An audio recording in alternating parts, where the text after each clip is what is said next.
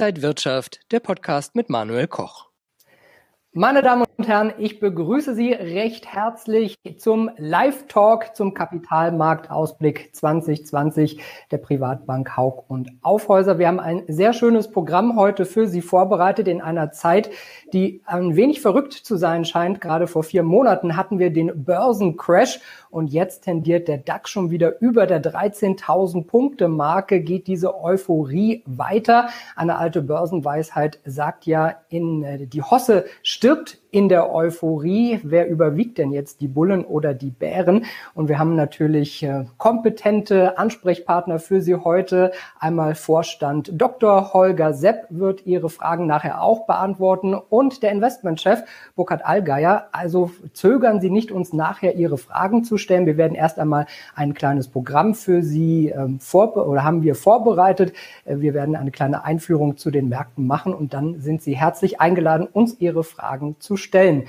Ja, und damit auch herzlich willkommen an meine beiden Mitstreiter, Herr Dr. Sepp und Herr Allgeier. Schön, Sie in Frankfurt zu sehen. Hallo, Herr Koch. Grüße Sie, Herr Koch. Guten Tag. Herr Dr. Sepp, äh, Sie als Bankvorstand hatten bestimmt eine aufregende Zeit in den letzten Monaten. Wie ist das für Sie gewesen? Ja, ich glaube, wir alle haben eine sehr außergewöhnliche Zeit erlebt. Ähm, ich bin jetzt seit 17 Jahren als Geschäftsführer, Vorstand von Kapitalverwaltungsgesellschaften oder Banken unterwegs und würde sagen, das war mit der Finanzmarktkrise in 2008, 2009 mit Sicherheit die intensivste Zeit.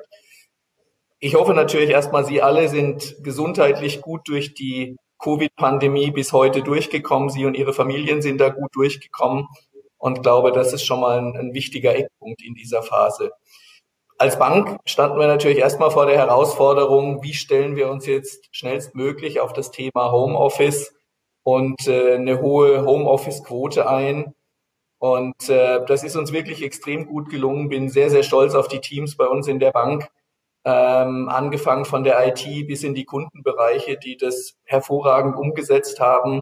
Und ich glaube, in Summe hat uns das als Team, als Mannschaft noch intensiver zusammengebracht zwischen den Standorten, aber auch in den Teams, ähm, als das vorher der Fall war.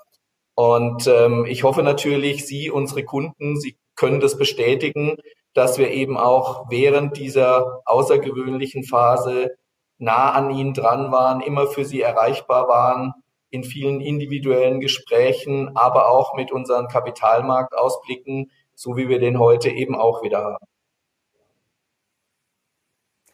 Ja, Vermögen in dieser schwierigen Zeit zu verwalten, äh, ist sicherlich eine größere Herausforderung als äh, sonst schon. Ähm, wie haben Sie da die Nachfrage erlebt? Wie sind Kunden auf Sie zugekommen? Welche Bedürfnisse gab es da?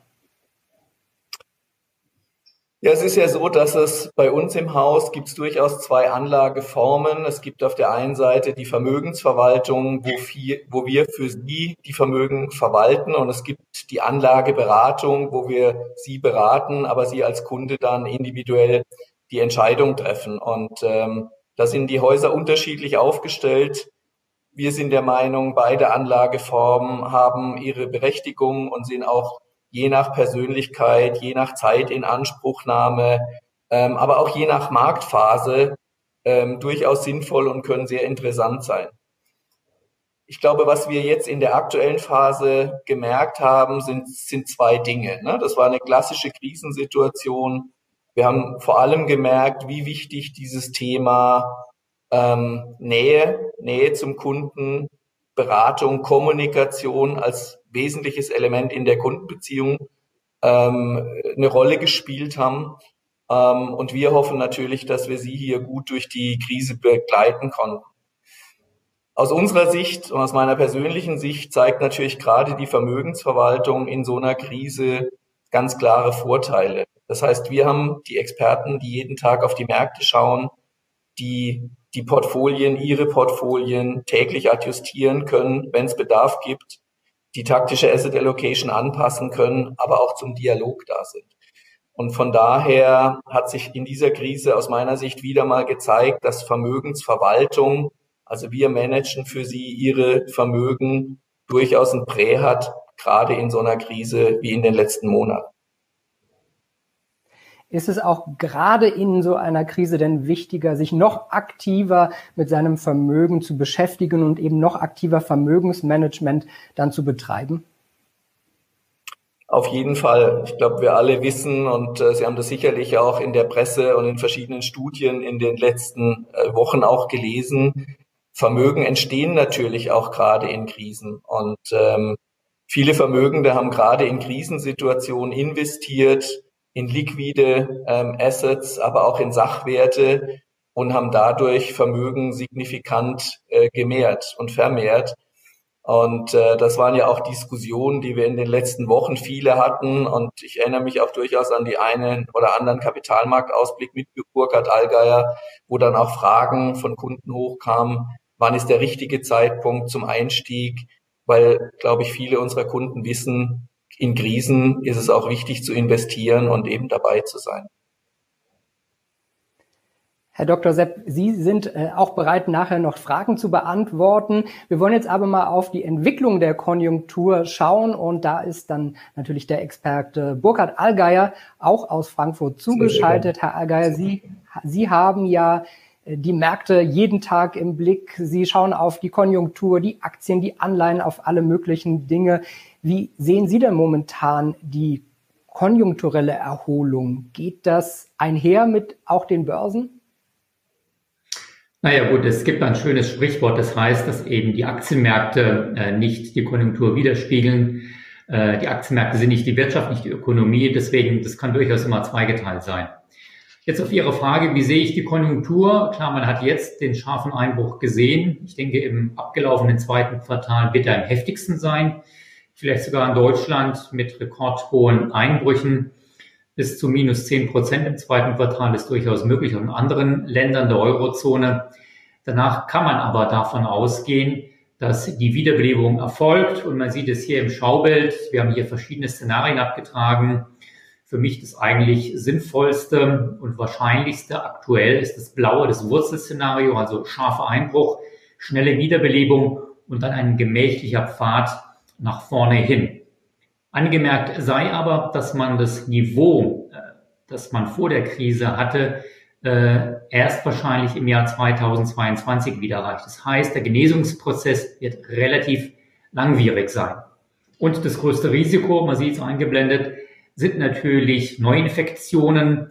In USA hat man ja praktisch schon eine zweite Welle erlebt, nach dem Peak im März, April, abflauen und dann wieder ein scharfer Anstieg jetzt in den letzten Wochen also das kann jede Ökonomie sehr, sehr scharf und hart zusetzen. Und darin sehe ich das größte Risiko für Konjunktur, allerdings auch für die Aktienmärkte natürlich. Glauben Sie, dass so ein Ansteigen der Zahlen und in den USA sehen wir auch noch dramatische Zahlen, dass das dann auch langfristig die Börsen nochmal in die Knie zwingen könnte? Ja, vor allem dann, wenn es zu erneuten Lockdowns kommen sollte, wie wir es erlebt haben im März, April. Das war quasi ein Stillstand äh, der Konjunktur und der Stillstand hat sich dann natürlich sofort übertragen auf die Aktienmärkte. Das ist möglich, äh, wenngleich ich es aktuell nicht für wahrscheinlich halte, dass wir erneut in eine solche Phase hineinrutschen werden. Wir, wir sehen ja verschiedene Dinge. Die Notenbanken pumpen schon Billionen in die Märkte, wenn man alles zusammennimmt. Wir haben die Staaten, die Schulden aufnehmen. Wir haben jetzt die EU gesehen, wie die Staats- und Regierungschefs hart um einen Kompromiss gekämpft haben, um auch da Milliarden bereitzustellen. Spricht das nicht alles für eine Inflation? Warum sehen wir das noch nicht? Spricht nach meinem Dafürhalten überhaupt nicht für Inflation. Äh, eher das Gegenteil ist der Fall. Damit hat man eher Deflation abgewendet. Es war eine scharfe Krise äh, mit scharfem Einbruch von Produktion. Die Nachfrage ging zurück.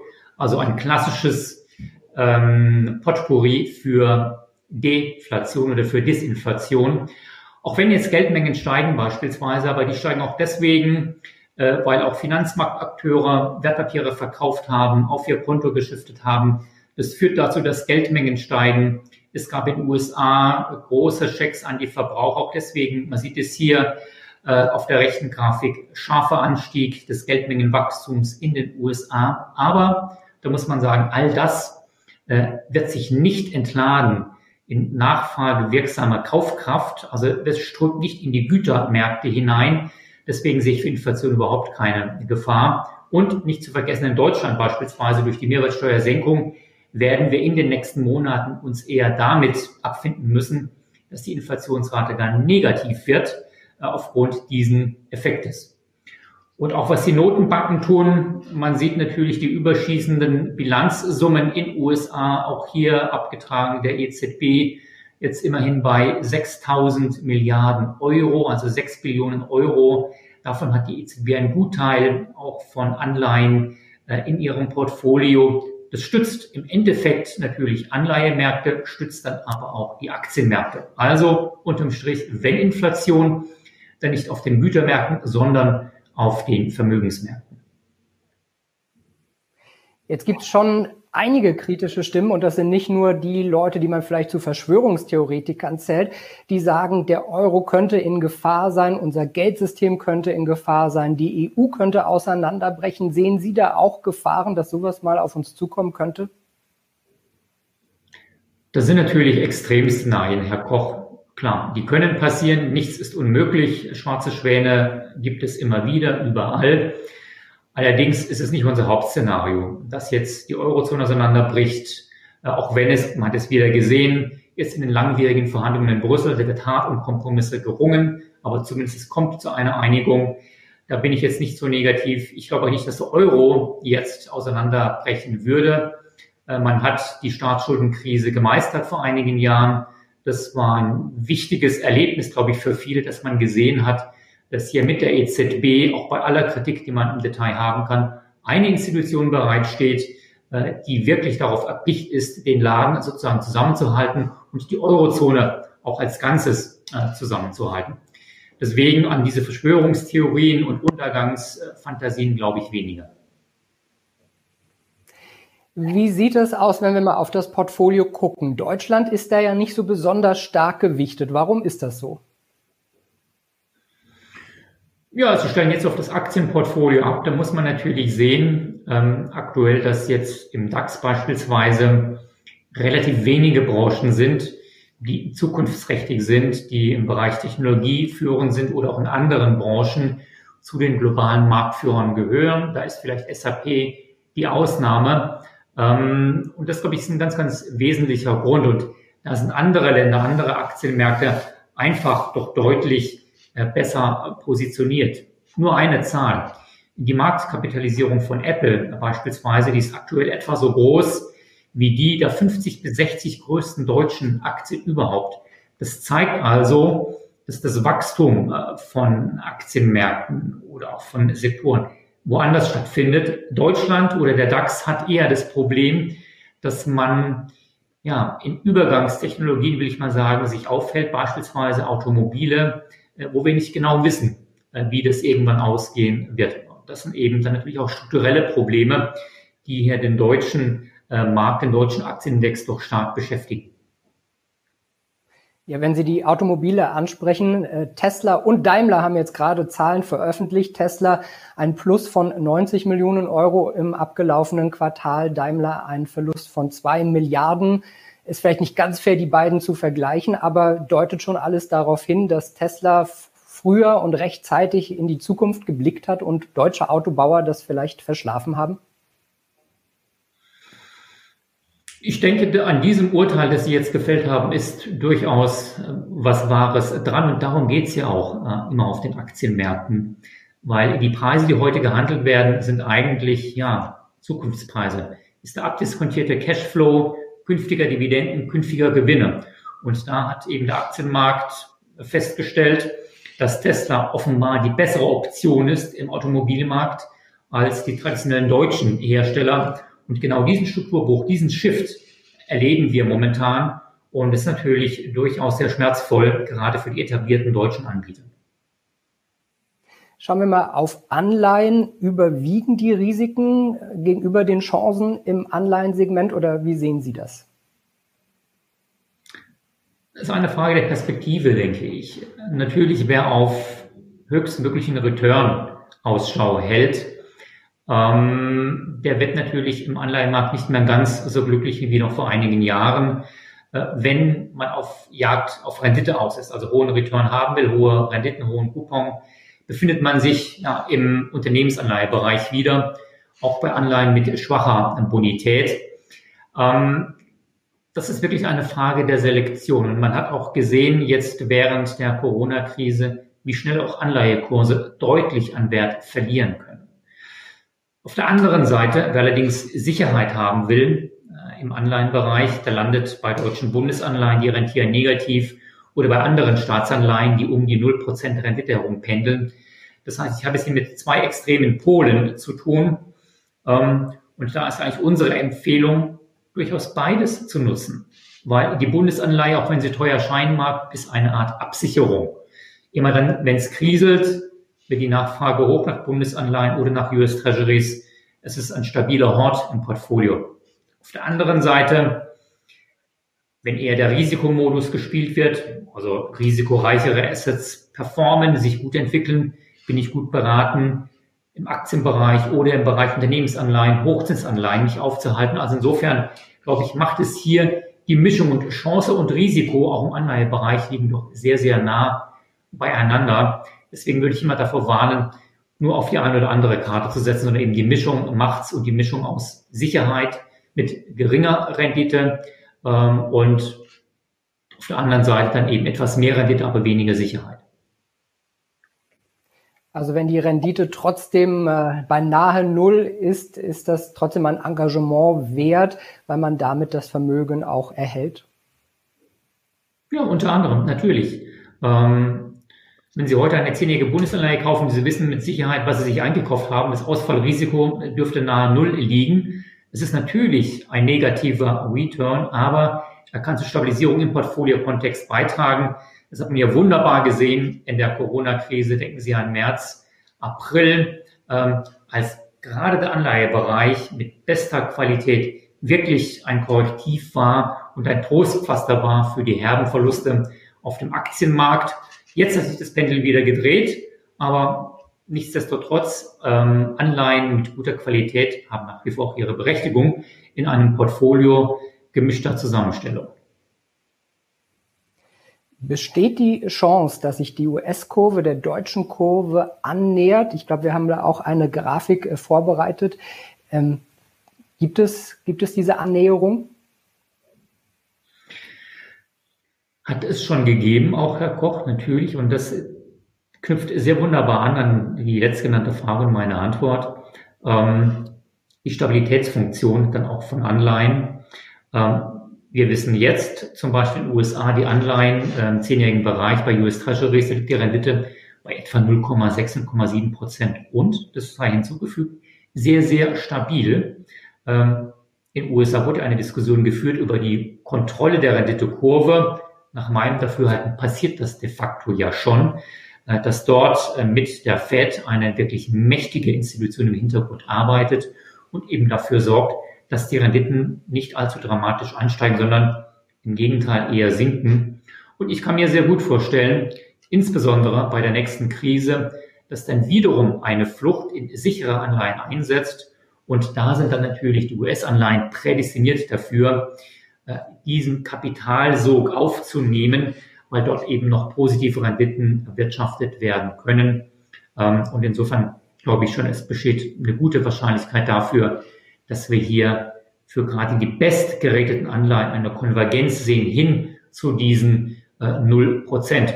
Das mag ein bisschen verwegen klingen, aber die Situation ist so und wir rutschen in dieser Phase immer mehr auch in japanische Verhältnisse hinein, auch deswegen, weil die dortige Notenbank schon seit Jahr und Tag am Bondmarkt aktiv ist und das Ergebnis sind dann eben Renditen auch im längeren Bereich von 0 Prozent. Deutschland hat ja ein AAA-Rating und kann sich also sehr günstig an den Märkten Geld verschaffen und äh, Anleihen herausgeben. Glauben Sie, dass das in Gefahr sein könnte an Betracht von Konjunkturpaketen? Die schwarze Null liegt jetzt hinter uns. Natürlich wurden Kredite aufgenommen, Schulden aufgenommen. Auch in Europa wird man ja jetzt ordentlich Schulden aufnehmen und äh, durch die Hintertür die verallgemeinern in, in Europa.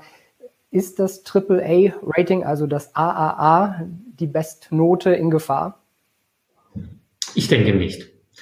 Natürlich, Sie haben recht, äh, Deutschland einen kräftigen Schluck aus der Pulle. Wir hatten noch im letzten Jahr Überschüsse im Bundeshaushalt von etwa 1,5 Prozent. Ähm, und aus diesem plus 1,5 Prozent äh, werden deutlich äh, negative Zahlen. Das Budgetdefizit wird in diesem Jahr bei minus 6 Prozent liegen. Das heißt, die Schuldenquote steigt von unter 60 Prozent, dem Maastricht-Kriterium, jetzt auf 75 Prozent innerhalb äh, weniger Monate, also einen, einen Jahres. Das ist natürlich gigantische Maßnahme, die man ergriffen hat. Aber trotz alledem gilt Deutschland immer noch als der Musterknabe. Und ich glaube, da ist eben wichtig, dann auch die Visibilität für die Marktakteure, äh, dass Deutschland auch nach Überwindung der Krise sehr wahrscheinlich wieder bereit sein wird, auf den Pfad der Tugend zurückzukehren, Austeritätspolitik auch zu betreiben und auch die Schulden wieder zurückzuführen. Äh, insofern keine Gefahr für das deutsche AAA, auch keine Gefahr für das amerikanische äh, AAA, trotz der massiven Verschuldung. Das glaube ich nicht, weil beides eben Länder sind, die sich nicht erlauben werden, äh, auch nur einen Dollar ihrer ausstehenden Schulden nicht bedienen zu wollen wenn es darum geht, Sicherheiten zu haben, vielleicht das Vermögen auch auf verschiedene Säulen aufzuteilen. Wie sieht es da mit äh, Edelmetallen aus? Also Gold und Silber haben ja eine ordentliche Hosse auch gerade äh, gehabt, sind ordentlich gestiegen im Preis. Ist das auch was für die Diversifikation des Portfolios? Definitiv hat Gold oder Edelmetalle im Generellen einen ja, streuenden Faktor diversifizierendes Portfolio, sichern es auch ab, ähnlich wie Anleihen bester Bonität in Krisenzeiten. Ich sehe bei Gold aber fast noch einen eher ja, strukturellen Trend nach oben. Wir hatten hier bei Haugen Aufhäuser auch schon begonnen, vor etwa anderthalb Jahren Gold doch wesentlich stärker in die Portfolien aufzunehmen. Warum? Weil da schon erkennbar war, dass die expansive Geldpolitik auch mit unkonventionellen Maßnahmen eher verschärft werden würde, statt dass man davon abkehrt. Also der Exit ist nicht passiert, der ultra-expensiven Geldpolitik. Das war ein wichtiger Grund. Der zweite dann natürlich in der Folge, dass wir diesen massiven Rendite-Kollaps gesehen haben. Und das stärkt natürlich Gold, weil was sind die wichtigsten, größten Belastungsfaktoren äh, für Gold? Ist immer dann der Fall, wenn der allgemeine Zins hoch ist. Die Opportunitätskosten des Goldes sind mit geringem Zins sehr, sehr niedrig. Deswegen auch hier doch deutliche Nachfrage. Und ich der dritte Faktor ja, ist so eine Art Sentimentfaktor. Viele, und Ihre Fragen haben es angedeutet, sind besorgt über das AAA-Rating, sind besorgt über Inflation, wo das alles hinführen soll. Und damit ist natürlich der Weg geöffnet für die Nachfrage äh, nach Gold. Entsprechend sehen wir ja fast täglich äh, doch neue, höhere Notierungen. Und es ist nur eine Frage wahrscheinlich von wenig Zeit, wenigen Tagen, bis das alte Hoch vom September 2011 von 1.921 Dollar pro Feinunze auch genommen werden wird. Insofern die fundamentalen Faktoren sprechen für Gold, aber auch das Momentum ist momentan einfach unwiderstehlich für Gold. Ich habe da gleich noch eine Nachfrage, aber vielleicht erst nochmal, liebe Zuschauer, wenn Sie Fragen haben, dann schreiben Sie. Ich gebe die gleich an unsere beiden Experten weiter. Alles, was Sie wissen wollen, schreiben Sie einfach in die Chat-Funktion und dann beantworten wir gleich Ihre Fragen. Herr Ager, Gold haben Sie jetzt gerade erklärt. Bei Silber sagt man ja immer so der kleine Bruder von Gold. Äh, ist Silber auch interessant?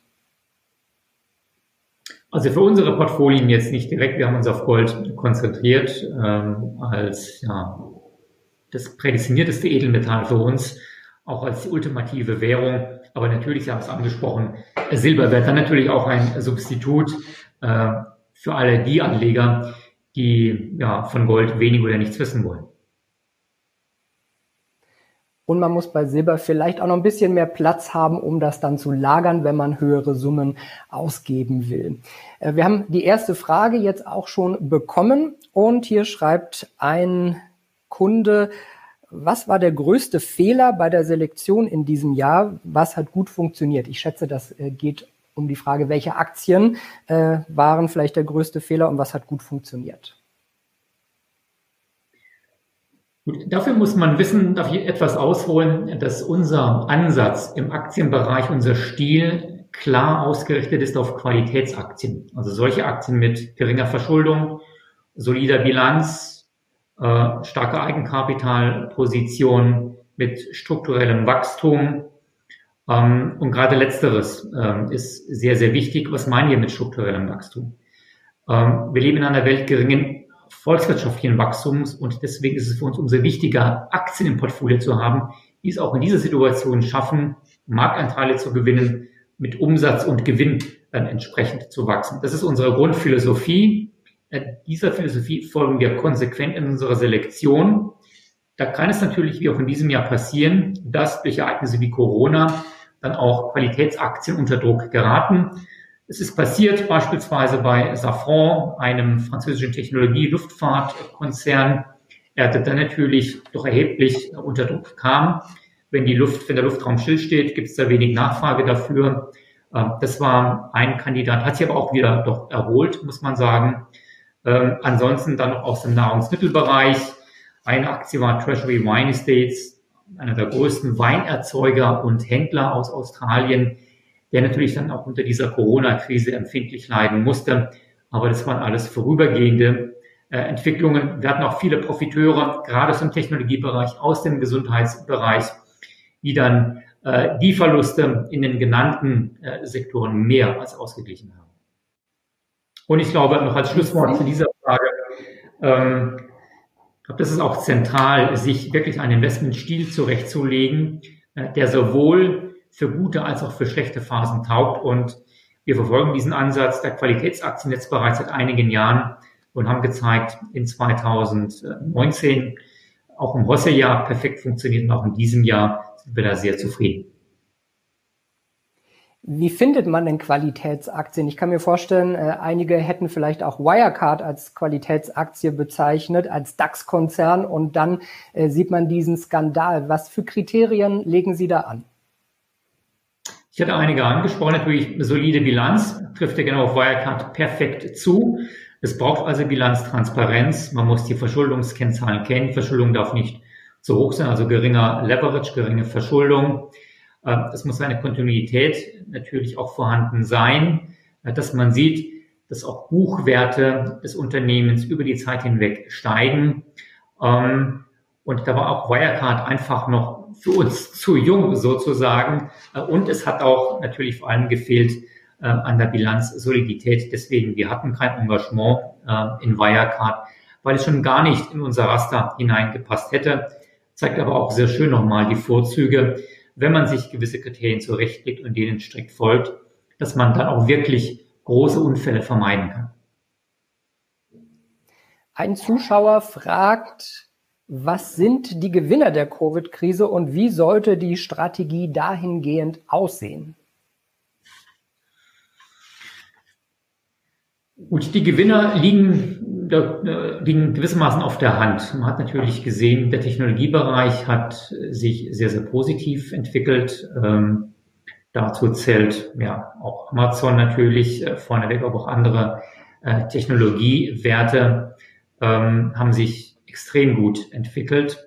Ähm, auch nicht überraschend, dass der Nasdaq an 100 beispielsweise äh, immer neue Hochs erklommen hat ähm, passt perfekt dann auch in dieses Gewinner-Verlierer-Schema hinein. Das waren die Gewinner, Technologie, Healthcare, Gesundheit ebenso. Auch da gibt es natürlich äh, Bedarf. Da gibt es auch viele Startups, junge Unternehmen, die in dem Bereich erfolgreich sind. Äh, das sind natürlich Gewinner der Aktien und äh, Gewinner der Krise, pardon. Die gehören ins Portfolio. Aber auch auf der anderen Seite waren Gewinner für uns. Wir sprachen vorhin über Gold, auch Goldminenaktien. Und ich glaube, das ist eine sehr interessante Mischung. Technologie, Digitalisierung als ein Investmentthema auf der einen Seite und auf der anderen Seite praktisch als gewisse Absicherung wirklich gegen möglicherweise neue Krisen, neue Infektionswellen, dann eben auch Gold und mit Gold sehr eng verbundene Aktiensektoren. Ich glaube, das ist eine sehr interessante Mischung äh, und die wir weiterhin auch in unseren Portfolien pflegen. Lassen uns auch noch mal Herrn Dr. Sepp mit in die Runde nehmen. Äh, eine Frage, die, glaube ich, auch sehr gut in Ihre Richtung geht. Ähm, wir haben jetzt viel über die Kapitalmärkte gesprochen. Wie steht Haug und Aufhäuser zum Thema Investition in Sachwerte, wie zum Beispiel Immobilien und Private Equity? Ist das auch interessant? Ja, ich glaube, es passt zu dem, was, was Burkhard Allgeier gerade auch gesagt hat. Äh, es ist auch eine ganz klare Diversifikation fürs Portfolio. Und ähm, Sie sehen zum einen, dass äh, wenn Sie sich zum Beispiel Private Equity Investments anschauen, dann waren die gerade während Krisen und nach Krisen ähm, mit am erfolgreichsten. Sie sehen das sehr, sehr klar Anfang der 2000er ähm, bei Private Equity Investments, aber auch dann gerade im Nachgang zur Finanzmarktkrise. Wenn ich ähm, in den letzten Wochen mit Sachwerte Asset Managern gesprochen habe, egal ob Immobilien, ob Private Equity, ob Infrastruktur, die sind alle bislang extrem gut und sicher durch die Krise gekommen. Sicherlich gibt's äh, im Immobilienbereich Ausnahmen, wenn wir über Retail-Verkaufsflächen sprechen ähm, oder wenn wir auch über Hotelinvestments sprechen. Ähm, aber alle gehen davon aus, dass sich das Thema Hotel sehr schnell ähm, erholen wird, während das Thema Retail in der Tat auch durch einen, in den strukturellen Wandel begeben wird. Aber in Summe für uns gehören Sachwerte in ein ausgewogenes äh, Privatkundenportfolio rein. Ähm, wir haben uns hier auf drei Assetklassen festgelegt. Das ist Private Equity, das ist Infrastruktur und das sind eben auch Immobilieninvestments, die wir in der Zukunft äh, bei uns im Haus einfach stärker auch zur Diversifikation und in Ergänzung zu dem, was die Kollegen auf der Kapitalmarktseite ähm, ins Angebot nehmen. Ein Zuschauer fragt, äh, wie sich Hauk und Aufhäuser während der Covid-Pandemie entwickelt hat, wie die Halbjahresergebnisse aussehen und wo die Integration äh, des Bankhauses Lampe steht. Herr Dr. Sepp. Drei in eins sozusagen, ja. Ähm, also wie hat sich die Bank entwickelt? Ich hatte am Anfang ja schon mal angesprochen, die, die Herausforderung war sicherlich, ähm, das Haus auf eine hohe Homeoffice-Quote umzustellen. Und ähm, das haben wir wirklich ähm, toll hinbekommen, haben unsere Teams toll hinbekommen. Wir hatten in der Hochphase, gerade März, April, auch bis in den Mai rein, Homeoffice-Quoten, ähm, Einheiten übergreifend von über 90 bis zu 95 Prozent. Das heißt, wir haben selbst komplexe Sachverhalte ähm, wirklich von zu Hause und aus den Homeoffices erbracht. Ich glaube, das hat uns auch als Haus signifikant weitergebracht äh, und nach vorne entwickelt, weil dadurch Dinge möglich waren, äh, wo wir in der Vergangenheit dann immer wieder an Detailfragen gescheitert sind. Ähm, also von daher glaube ich sehr, sehr positiv. Ähm, das zweite Thema, wie war unser Halbjahresergebnis? Wir sind wirklich sehr, sehr gut ähm, durch das erste Halbjahr äh, durchgekommen. Ähm, alle unsere Geschäftsfelder ähm, von Asset Management über Private Banking, Asset Servicing, Capital Markets und Investment Banking haben gute Ergebnisse erzielt. Wir haben eine gute Performance erzielt für unsere Kunden. Wir haben, wir sind gewachsen in den Geschäftsfeldern. Wir haben im Investment Banking spannende Transaktionen ähm, durchführen können. Ich glaube, das, was man gesehen hat im ersten Halbjahr, ist eben die Stabilität unseres Geschäftsmodells, wenn ich es mit anderen Häusern vergleiche, weil wir eben durchaus eine Balance haben auf der einen Seite zwischen Wertpapier-Assets, die natürlich marktbedingt nach unten gegangen sind in der Krise. Ähm, wir haben aber dann auch gesehen ähm, hohe Transaktionsvolumina, die geholfen haben, das zu kompensieren. Und wir haben äh, gerade im Asset Servicing einen sehr hohen Anteil an, an, an Sachwerten im Portfolio, von den 140 Milliarden in, in Asset Servicing sind 90 Milliarden in Sachwerten investiert. Und die standen natürlich wie eine Eins und da konnten wir auch weitere ähm, Kunden dazu gewinnen. Und von daher sind wir da sehr, sehr gut durch ähm, das erste Halbjahr durchgekommen. Thema Bankhaus Lampe, ähm, auch das war ja durchaus ein sehr spannendes Timing. Ähm, wir haben die Transaktion zur Übernahme von Bankhaus Lampe am 5. März ähm, unterschrieben also kurz bevor wir dann alle in die Homeoffices gegangen sind, ja. Und äh, sicherlich würde man sich für so eine ähm, Transaktion ein anderes Timing wünschen, weil es natürlich am Anfang auch die Situation erschwert hat. Sie müssen sich vorstellen, dass das erste Zusammentreffen dann nach dem Signing fand eben dann schon per Videokonferenz statt. Das würde man immer im Normalfall so nicht tun. Aber auch das hat uns zusammengebracht. Ne? Ich glaube, es war uns allen bewusst, wie besonders, wie außergewöhnlich die Situation war. Und äh, gerade dadurch bedingt sind die Gespräche auch sehr, sehr gut verlaufen. Wir sind im Moment zwischen Signing, also der Unterschrift der Verträge und dem Closing. Ähm, wir erwarten das Closing erst im ersten Quartal 2021. Das heißt, wir sind wirklich mitten im Integrationsprozess, haben aktuell viele, viele Workshops ähm, zu der Frage, wie wollen wir das neue Haus gemeinsam aufstellen und sind vor allem auch dabei, die einzelnen aufsichtsrechtlichen Genehmigungen bei den verschiedenen äh, Regulatoren einzuholen, und äh, von daher sind wir wirklich mitten, mitten im Prozess. Also auch da sehen wir dann die Herausforderungen, die uns Corona gebracht hat. Herr Buckert, äh, wir kommen wieder zu Ihnen. Hier ist eine Flut an Fragen eingetroffen. Ich versuche die mal alle abzuarbeiten. Die erste Frage, aktuelle Spannungen zwischen China und den USA als Belastung der Aktienmärkte? Ich glaube tendenziell eher geringer, äh, zumindest solange es nicht dramatisch äh, eskaliert, wie es teilweise noch im letzten Jahr auch der Fall war. Aber es schwebt natürlich äh, wie als Damoklesschwert über den Aktienmärkten. Jede drastische Verschärfung hätte negative Konsequenzen. In dasselbe Raster passt natürlich auch dann die Brexit-Diskussion, die auch noch nicht zu Ende geführt worden ist. Dann auch weiter eine Frage Richtung China. Wie werden chinesische Assets bewertet, zum Beispiel Alibaba? Ja, wenn man sich den Kursverlauf anschaut von Alibaba oder auch Tencent, einigen anderen, äh, ich hatte vorhin von den Gewinnern der Krise gesprochen. Äh, auch hier passt natürlich Alibaba hinein, also Technologie, Digitalisierung, ähm, all das, was damit zu tun hat, das waren die großen äh, Profiteure der Krise. Und es sieht fast so aus, dass es eben nicht nur ein Einmaleffekt war, sondern dass es auch strukturelle Veränderungen wohl geben wird. Herr Dr. Sepp hat von Homeoffice gesprochen.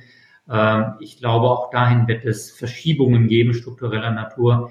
Insofern hat eben die Corona-Krise insofern dann auch neue Trends ja, aufgedeckt und auch losgetreten. Ein Zuschauer fragt in Richtung Kryptowährungen unter dem Aspekt des Geldmengenwachstums. Wie stehen Sie da zu Kryptowährungen? Also wir bei Hocken Auflöse nehmen keine Allokation vor, noch in Kryptowährungen der verschiedensten Art, von denen es auch eine ganz Reihe von Währungen gibt. Ähm, wir beobachten die Situation aber nicht jetzt äh, im Sinne von wirklich, äh, dass wir Investments tätigen wollen, äh, sondern als Trend, der läuft, der auch sehr unter Eruption steht. Denken Sie an den Bitcoin-Kurs, der auch schon wilde Sprünge gemacht hat. Äh, das ist eigentlich nicht das, was wir in einem Portfolio haben wollen. Ein stetes Auf und Ab. Für mich sind Kryptowährungen eher auch eine Form des Misstrauens ähm, in das Notenbankmonopol. Und da wird spannend äh, zu sehen sein über die nächsten Jahre hinweg, äh, welche Trends da eingeschlagen werden welche Reaktionen auch seitens der Notenbanken kommen, gibt es den digitalen Euro äh, und andere Dinge. Also da sind einige Trends äh, in Gange, ähm, wie gesagt, die, der, deren Ergebnis wir noch gar nicht kennen.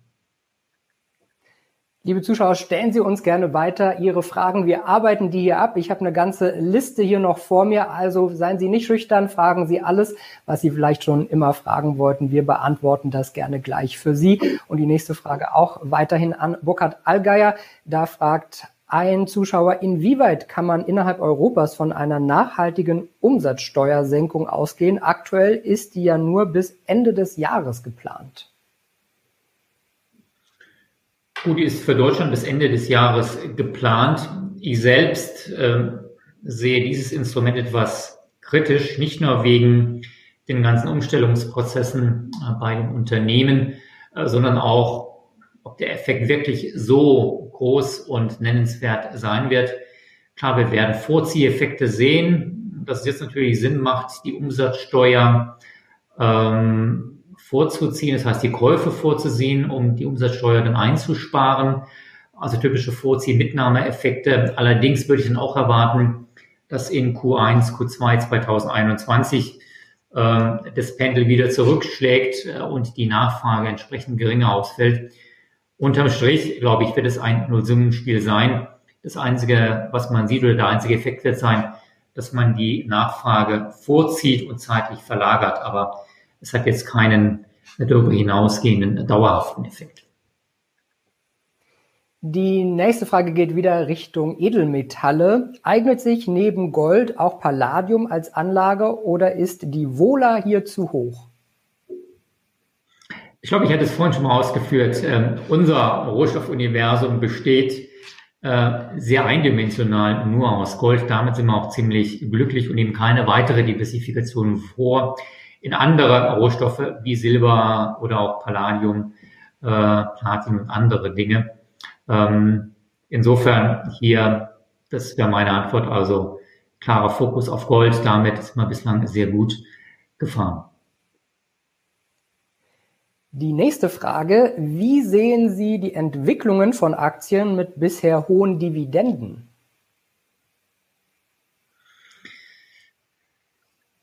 Ja, in Ihrer Frage oder in der gestellten Frage stimmt ja auch schon mit bisher hohen Dividenden. Ähm, da wird man natürlich feststellen müssen, dass auch einige Dividendenkürzungen geben wird, äh, gerade in diesem äh, Jahr, vielleicht auch im nächsten Jahr, je nach Gang der Konjunktur. Also alleine nur auf Aktien mit hohen Dividendenrenditen zu setzen, glaube ich, führt zu kurz.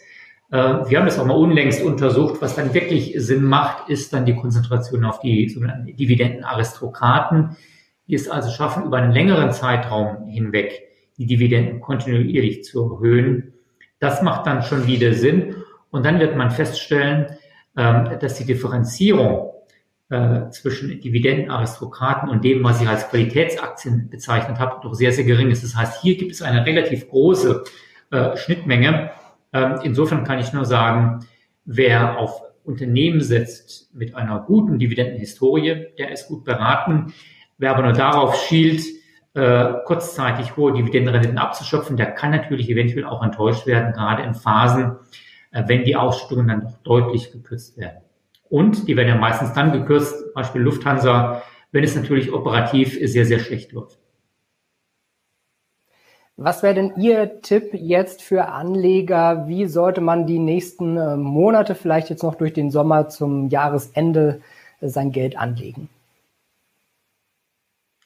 Eigentlich so wie immer. Äh, klug, clever, nach klaren Prinzipien vorgehen.